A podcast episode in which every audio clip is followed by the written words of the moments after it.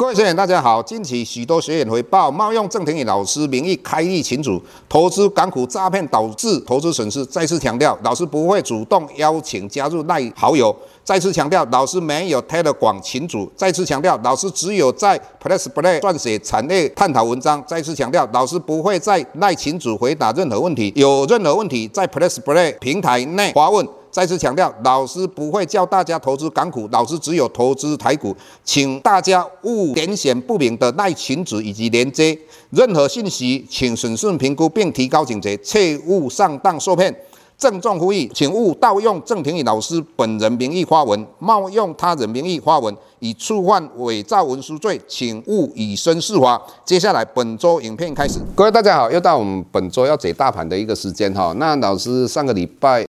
已经跟各位分析到说，我们看到全世界主要经济体，包括欧洲哈，还有包括英国，还有美国，都是在升息哈。所以明年的话，我们看到台湾的经济整体来讲，我们看到像国泰金控他们做一个预测，也就是说我们的 GDP 也是往下哈。但是这个往下往上，老师一直跟各位强调哈，我们要看的是资金行情哈，也就是说。老师一直认为没有什么叫景气行情了哈，只有资金行情哈。为什么我们在验证这一句话哈？上个礼拜我们看到美股的话，在星期三、七四都大跌哈。那最主要原因就是我们看到它十年期公债殖利率来到三点八多。那在这种氛围之下，它美股就是道琼啊大跌，高科技也大跌。也就是说，我们看到纳斯达。应该这一段期间又跌的幅度相对大，它一直没有站上季线，也就代表高科技会继续往下修正的机会非常的高。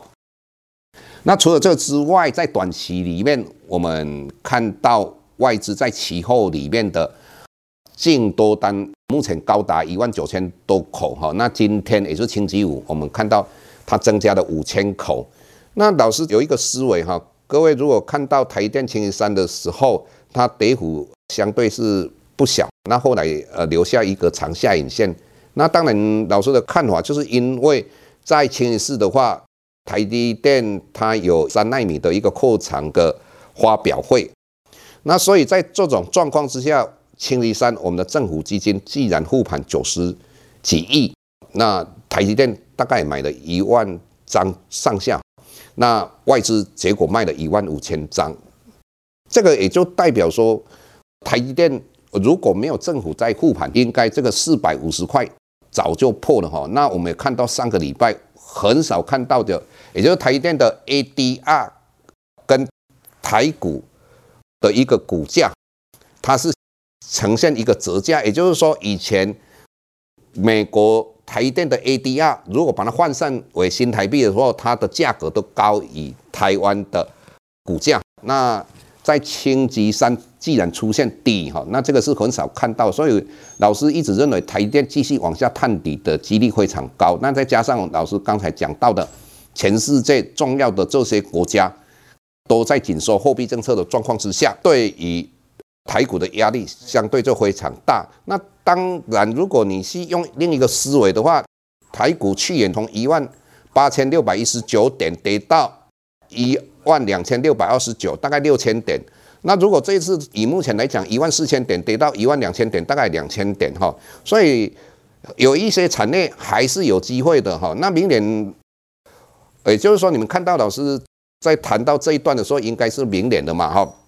那老师认为工业电脑还是明年重要一个产业，包括治安，还有就是我我认为镜头哈，还加上生技这些，明年我个人认为都非常有机会。当然有一些人会认为低轨道卫星，我个人认为低轨道卫星跟所谓的 VR AR 的话，明年它相对的获利应该还是没有办法呈现出来，尤其是 VR AR，所以。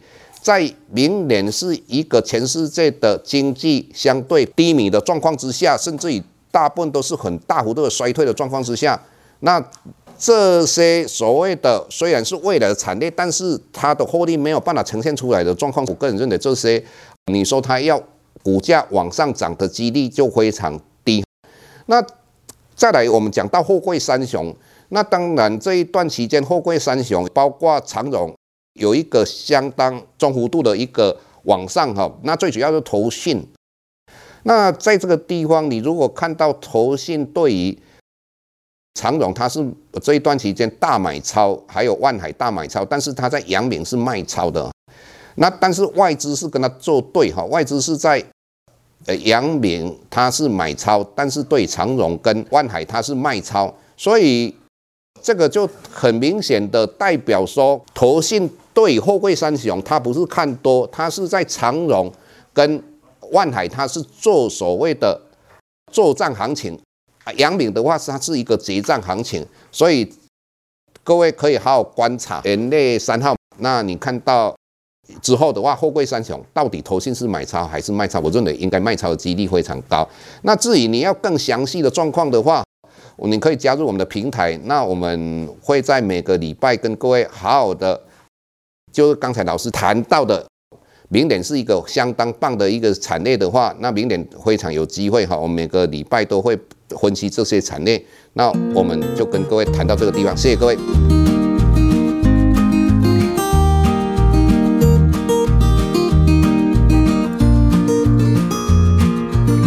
下周台股个股当中，老师精选的十几档个股做重点分析。想要了解老师到底精选哪些个股，欢迎订阅 Plus Play 互惠内容。下周见。